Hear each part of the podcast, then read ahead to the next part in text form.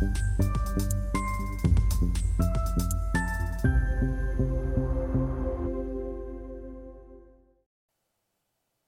Bonjour, bienvenue sur Investir TV dans notre thématique bourse où le président d'une société cotée vient euh, nous commenter ses résultats, euh, parler de sa stratégie, euh, ses enjeux. Aujourd'hui, c'est Marc Negroni, le président de Nextedia que nous recevons. Marc, bonjour. Bonjour. Eh bien, commençons, si vous voulez bien, par la présentation de Nextedia pour ceux qui ne connaissent pas ou qui connaissent peu. Alors, Nextedia, c'est un groupe de transformation numérique, une ESN, hein, sur deux métiers l'expérience client autour de la data et la relation client et la cybersécurité et le cloud. Deux métiers qui pèsent l'un et l'autre quasiment 50-50 en termes d'activité de chiffre d'affaires. D'accord. Est-ce que vous pouvez euh, préciser vos spécificités, vos atouts qui vous distinguent des acteurs de votre marché? Alors, sur la partie expérience client, euh, on a mis un, focus euh, depuis 4-5 ans qui se développe et qui porte ses fruits sur une forte expertise autour des solutions Salesforce. Donc, on devient un acteur reconnu et connu sur des très gros projets euh, autour de Salesforce. Et on traite toute la chaîne de valeur de l'expérience client globale.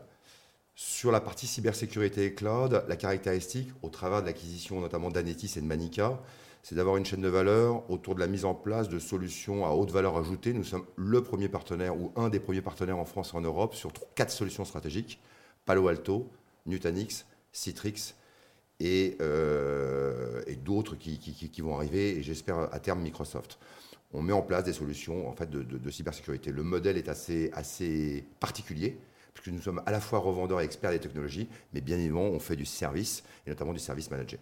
Mhm, euh, récemment, vous avez publié votre chiffre d'affaires. Dans les grandes lignes, qu'est-ce qu'il faut retenir de cette publication? Alors, dans les grandes lignes, nous sommes en croissance. Nous avons deux grandes activités dans notre business model. L'activité service, qui se veut de plus en plus récurrente, avec des services récurrents.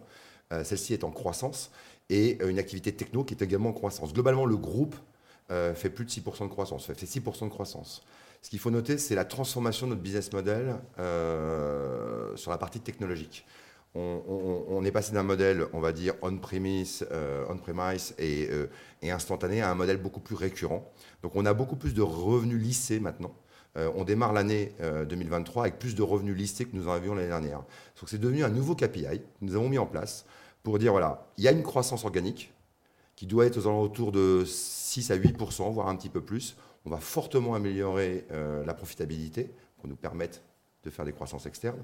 Mais on a aussi un autre KPI qui est la dynamique du revenu récurrent. Et, c'est une des caractéristiques de 2022. J'ai vu sur les réseaux sociaux, sur les forums, donc euh, certains actionnaires ou investisseurs qui s'interrogent sur euh, d'éventuelles difficultés à, à, recruter justement pour accompagner cette croissance. Qu'en est-il? C'est une réalité. c'est une réalité. Alors, on a quelques atouts. Euh, je pense que personne n'a la, solution magique. On a quelques atouts. La, première, c'est que on devient vraiment des experts sur des niches, même qui sont des gros marchés. Et les écosystèmes autour de cette niche-là nous reconnaissent. Et donc, on, nous sommes attractifs par définition. Donc, c'est par la compétence, la valeur et donc, du coup, les projets euh, qu'on attire nos candidats. Premier point, premier atout. Le deuxième, on reste à taille humaine.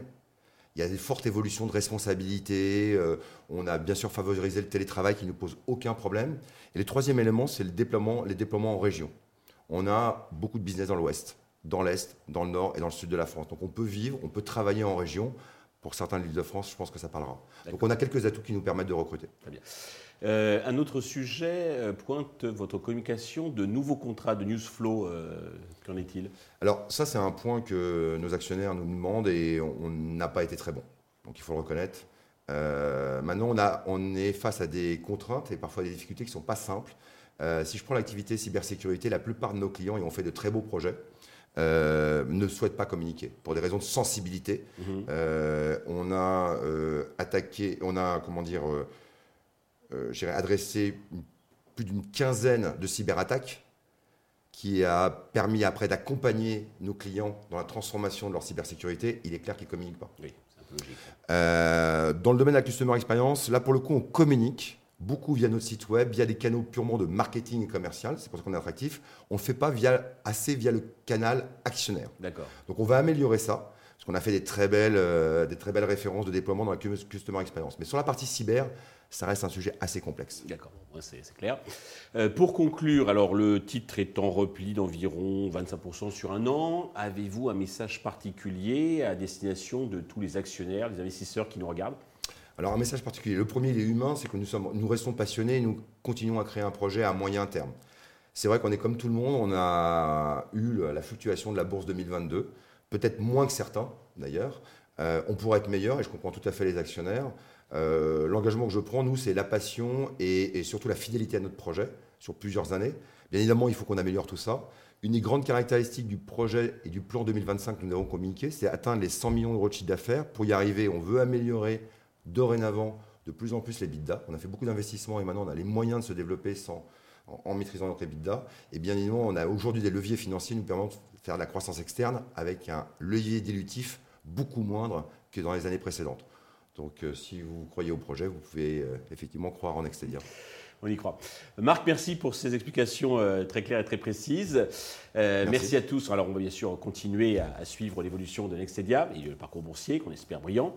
Merci à tous de nous avoir suivis. Je vous donne rendez-vous très prochainement sur Investir TV avec un autre président qui viendra nous commenter son actualité et exposer sa stratégie.